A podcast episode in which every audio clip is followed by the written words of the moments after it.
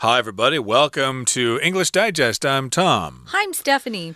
It's our TOEIC unit for the month of April. So, we're preparing you for some international communication using the English language. Uh, that's what the TOEIC exam is all about, and hopefully, our lesson today will help you prepare for that exam. Now, the topic for today is all about harassment in the office, and this is kind of uh, harassment online. It involves line, the application line. So the title is Crossing the Line Online. if you cross the line, you do something that's inappropriate. It may not be quite illegal or a crime where you'd be arrested, but sometimes it is. So if you cross the line, you do something that's inappropriate. Um, I think it's crossing the line when kids tell their parents to shut up. I just, mm. ugh, I hate that. I grew up and you just didn't do that sort of thing. You um, respected your mom and dad no matter what, they're taking care of you. Uh, but yeah, crossing the line on social media these days is where it happens. So few of us are getting together for social events because we're locked down, we're stuck in our houses, and what have you. So people are using social media to be offensive to somebody else rather than just saying it directly to them. Or sometimes, if you cross a line, we're talking about sexual harassment, and that would be not just speaking things, but perhaps even touching someone inappropriately. That's not cool. Uh, yeah, and uh, if you're going to engage in this kind of behavior, it's a good idea not to use line because basically you're giving everybody evidence yeah. that you've done something bad. But perhaps in today's conversation, it's actually a text conversation uh, between Harry and Michelle. Perhaps Harry uh, doesn't think that what he's saying is wrong. He probably doesn't think there's anything wrong with the things that he's texting to Michelle. Uh, we'll let you all be the judge of that as we dive into into our lesson right now. Let's listen to their conversation, even though it's actually a silent conversation uh, as text messages. Here we go.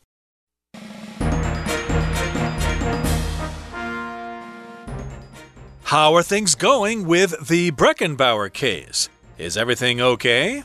I've spoken to multiple witnesses. I believe there's enough evidence to go to trial. How's Tokyo? We gave the client our quotation and had several meetings throughout the day.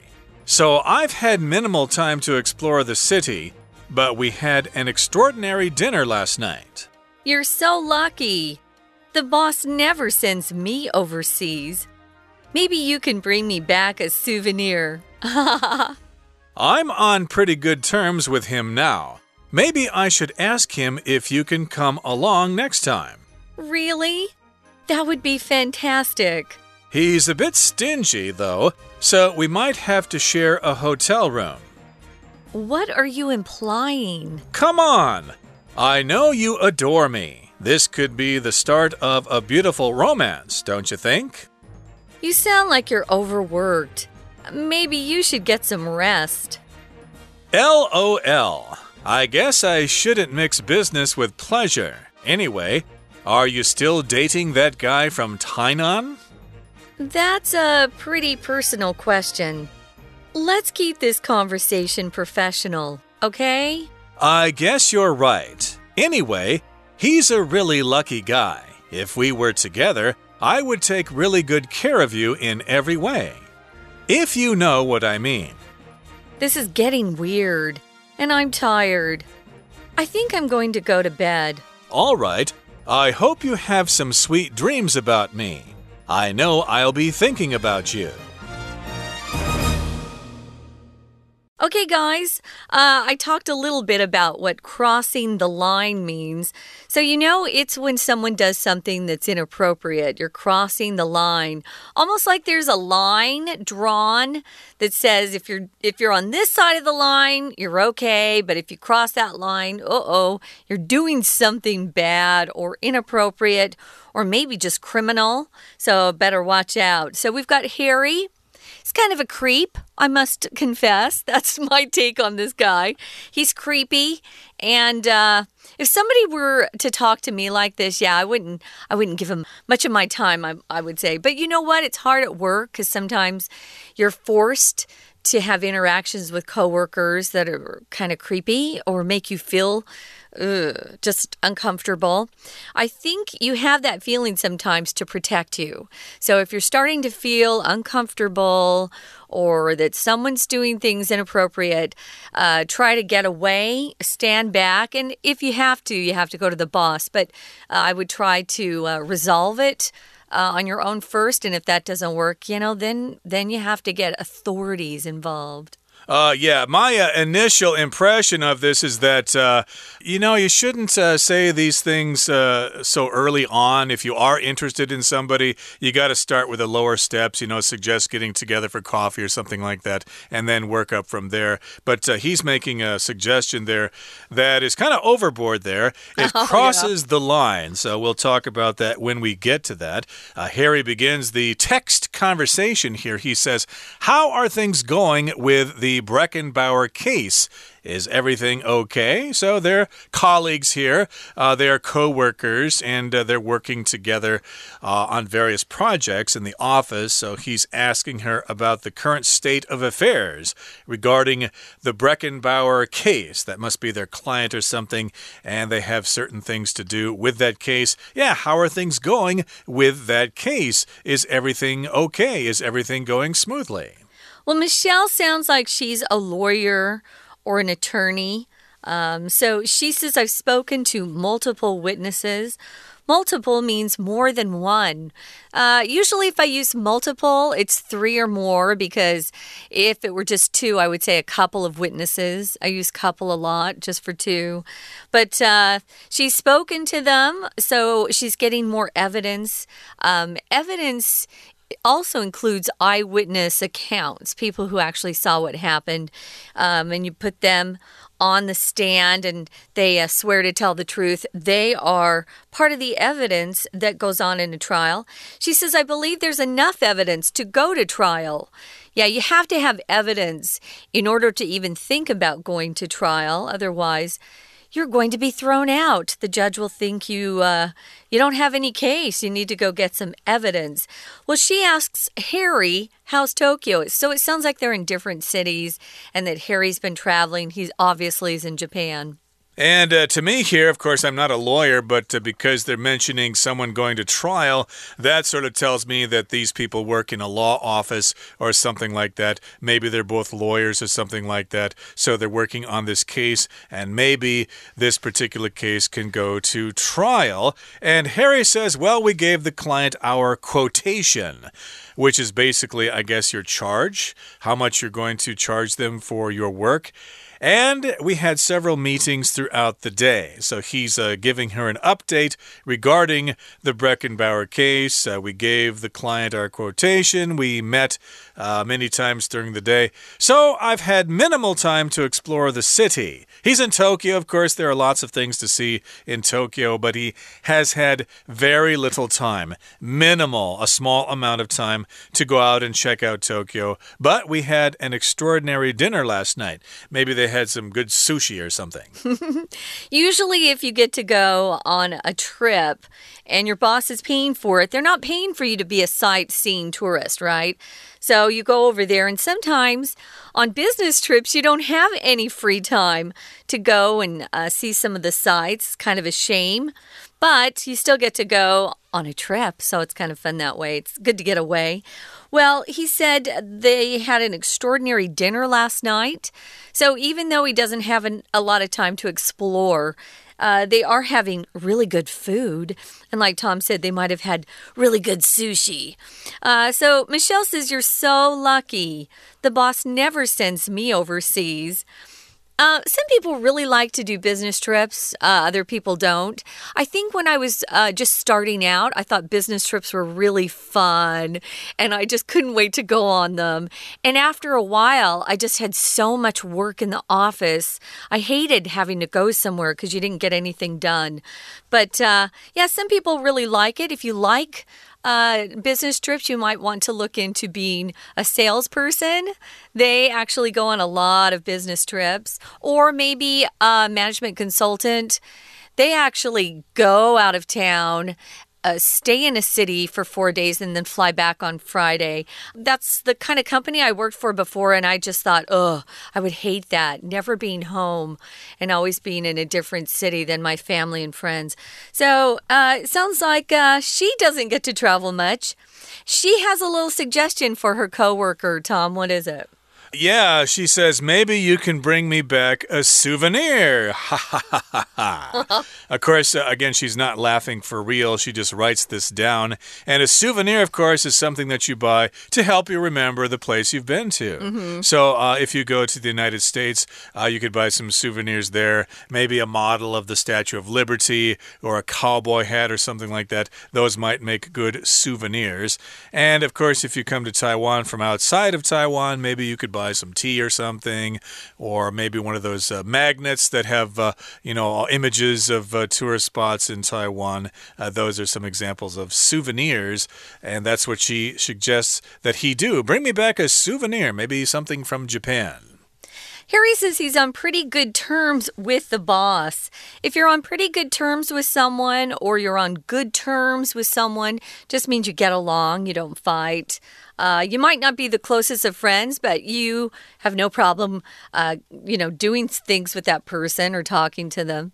He says, maybe I should ask him if you can come along next time. So he is offering to talk to the boss about uh, getting Michelle an invite to their next business trip. And Michelle says, Oh, really? That would be fantastic. She obviously is getting her hopes up about getting to go on a business trip. But then Harry says the boss is a bit stingy. Uh, stingy is a word you never want to have anyone call you because, you know, it just sounds like you're really um, tight with your money. We would say they're a tightwad. Um, they're not very generous. Um, stingy is really a bad, bad uh, name to be called. Uh, I did have a group of girlfriends in New York. We'd go out to eat uh, maybe like once a month. And there was always one girl in the group that just never wanted to pay for Ooh. the tip and stuff. And, uh, you know, people start started calling her stingy, you know, a tightwad, uh, didn't want to part with her own cash. And we usually had to end up paying her share. Okay, so he says that the boss is stingy, and then this is where he kind of goes over the line here. He oh, says, yeah. We might have to share a hotel room. Okay, that is uh, definitely going over the line there. Uh, when you're on a business trip, uh, the men and the women are supposed to stay in separate rooms. That's the rule, is going overboard. That's going over the line. He should not have made that suggestion at all. Yeah, I think that's really creepy, actually. And Michelle says, What are you implying? To imply something means you don't directly say something, but you suggest the meaning to them uh, by using some different words. So you'll often hear people. Um, you know, who are getting angry at the person they're having a conversation with, not being straightforward, they'll just they'll use that sentence. What are you implying? What are you trying to say to me? Um, and then usually the conversation gets a little bit it gets louder. Can we say that? It gets louder. Hmm. So um, yeah, it's it's inappropriate to joke like this. Maybe you're with a friend, you've been friends with somebody for 20 years, it's different. This is really inappropriate. They're they're colleagues, they're coworkers. Don't don't be using these kind of lines with uh, your coworkers. You could get in trouble. Right. And that, of course, makes her feel uncomfortable there. So she does have to ask this question What are you trying to say here? And then he says, Come on, I know you adore me. Uh, that's also kind of uh, inappropriate language there. Uh, this could be the start of a beautiful romance, don't you think? Uh, yeah, I guess he, uh, to me, it seems like he doesn't really have much experience in courting the ladies. Uh, this is just going overboard here. And as you said yourself, Stephanie, it's pretty creepy, as we say. yeah, it's creepy. He probably um, doesn't know how to treat women to begin with. So, yeah, Anyway, Michelle then says, You sound like you're overworked. She's trying to get off the phone or, or get offline or end this conversation at this point. Uh, so if you're overworked, you have too much work to do, you're exhausted. You, you know, you just don't have enough energy. Her suggestion to him in order to end this conversation is uh, maybe he should go get some rest. Uh, you know, maybe if he were less overworked and less tired, he wouldn't be saying inappropriate things. I don't know. Uh, possibly that might be the case here, but still, he is saying these things and yeah. probably should be held accountable uh, for them. And uh, Harry uh, types in LOL here. Uh, I don't think anybody says lol. Uh, that's weird. I think it just LOL, which means laugh out loud. Laugh you know, out loud. Yeah. That's right. Mm. yes, that's a common abbreviation in text messages. And he goes on to say, I guess I shouldn't mix business with pleasure. that's what we often say. Uh, we should never mix business with pleasure. Uh, you're there to work, you're not there to try to find a girlfriend or something like that. And then he says, Anyway, you are still dating that guy from Tainan. Or it's actually a question Are you still dating that guy from Tainan? And uh, Michelle responds appropriately, That's a pretty personal question. Again, that's not something that colleagues should be asking each other. Yeah, she wants to keep the conversation professional. Uh, he says, I guess you're right. Anyway, he's a really lucky guy. Wow, this guy just doesn't stop. Harry doesn't know when he needs to, uh, you know, shut his mouth. He says, I would take really good care of you if we were together, if you know what I mean. Ooh, he's just yucky. He's he's making my skin crawl. We'll often use that to describe feeling really creepy about something. And Michelle says, This is getting weird and I'm tired. Weird just means something that feels strange. It doesn't feel right. It's a bizarre conversation and it's definitely inappropriate. And she says she's tired and she's going to go to bed now. Of course, that gives Harry another line that he can use. She kind of sets him up here to say something, again, very creepy. Absolutely. And Harry says, All right, I hope you have some sweet dreams about me. Uh, again, that's just something you're not supposed to be saying. And he goes on to say, I know I'll be thinking about you. Now, it's okay if he uh, is sweet on her, if he has a crush on her or something, but you have to go about it in a gentlemanly way. And this is definitely going overboard here. As I said, you have to start uh, at the very basics. You have to try to get her interested in going to have coffee with you and having a conversation. You should not make these kinds of suggestions at all, at least during the early phases of a relationship.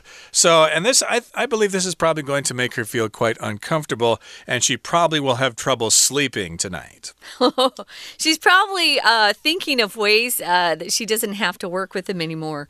So, anyway, yeah, these are great examples of things you don't want to say, guys and gals out there listening, because I think some girls are inappropriate as well. It doesn't have to be just a man being inappropriate, a woman can be inappropriate too. So be careful. You know, um, yes, coworkers can date.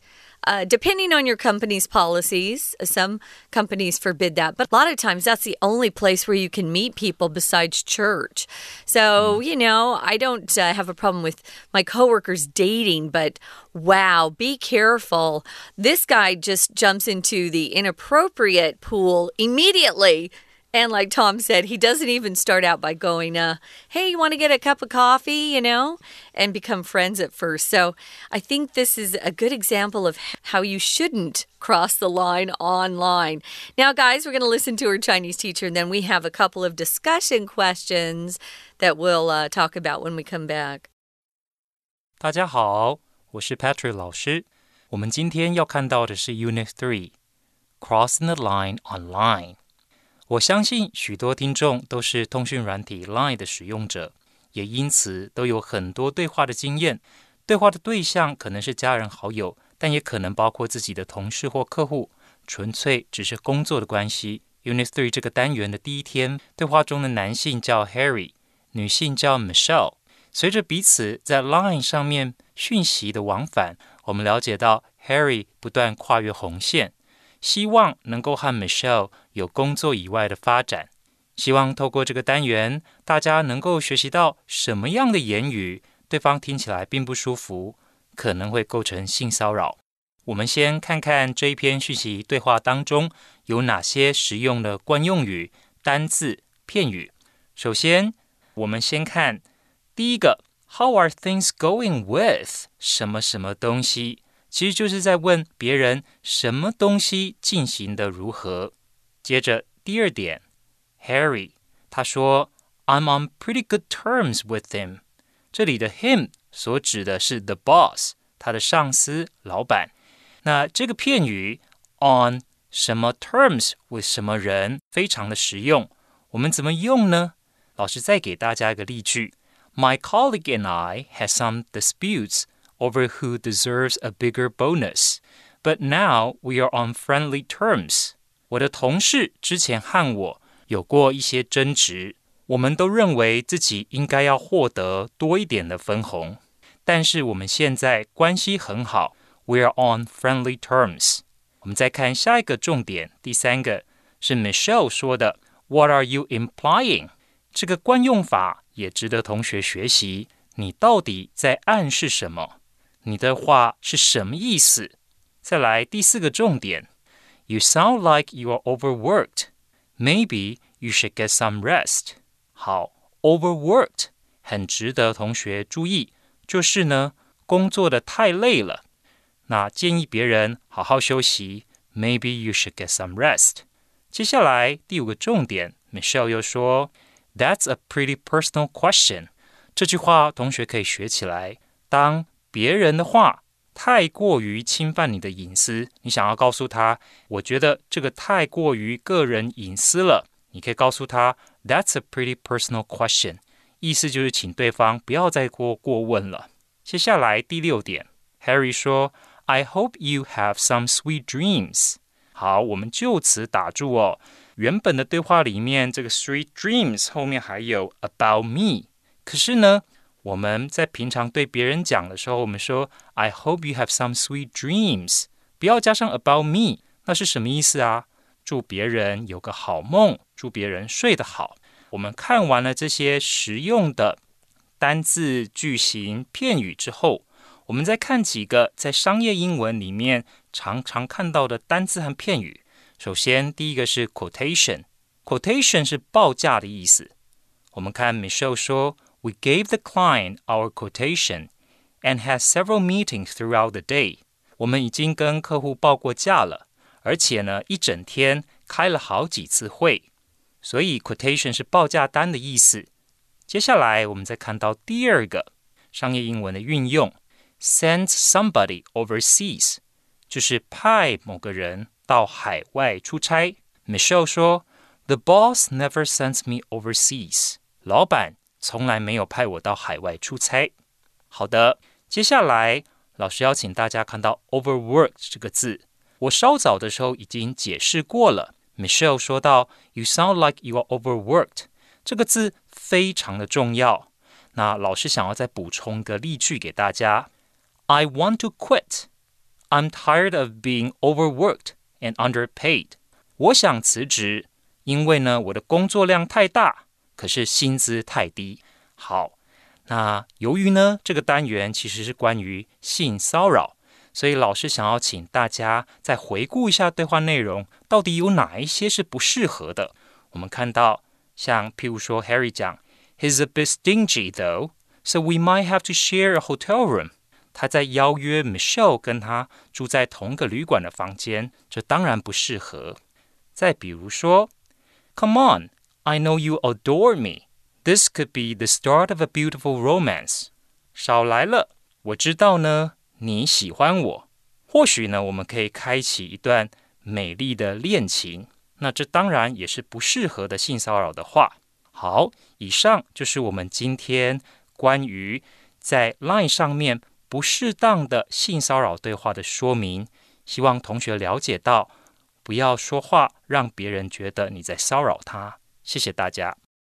We're going to take a quick break. Stay tuned. We'll be right back.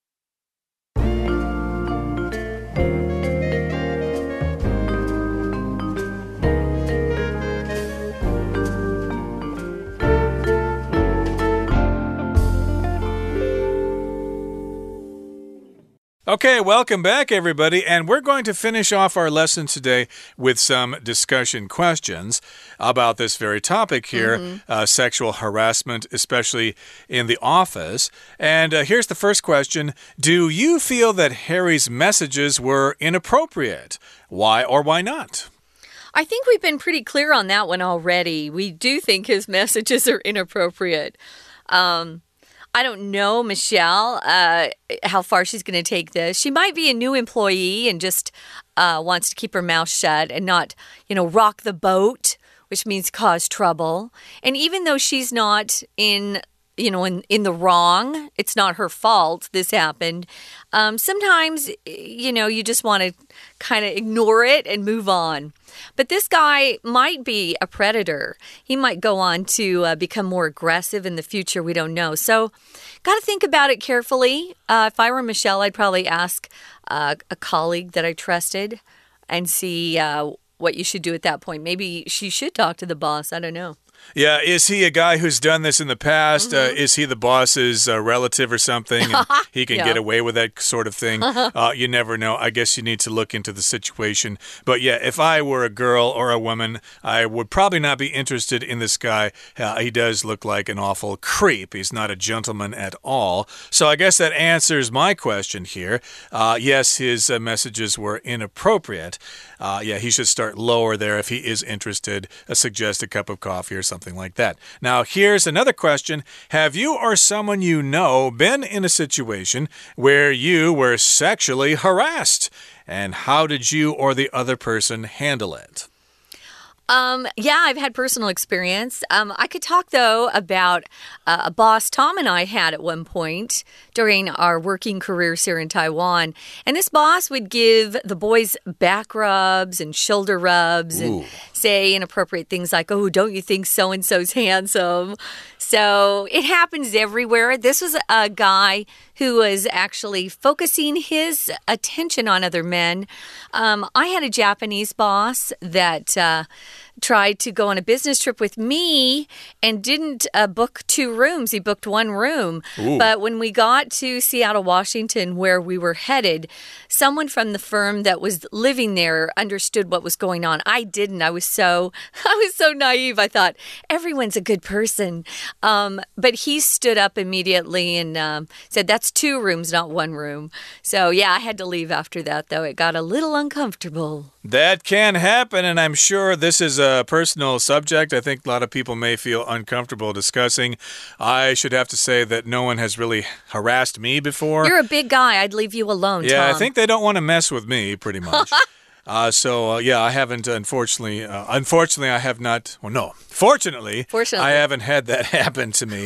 but uh, yeah, I'm sure there are lots of uh, ladies out there who uh, have had this happen to them and don't quite know what to do. yeah, ask your friends and maybe do some reading on that to see how you should handle it. Okay, that brings us to the end of our discussion for today, and it's the end of our lesson. Thank you for joining us.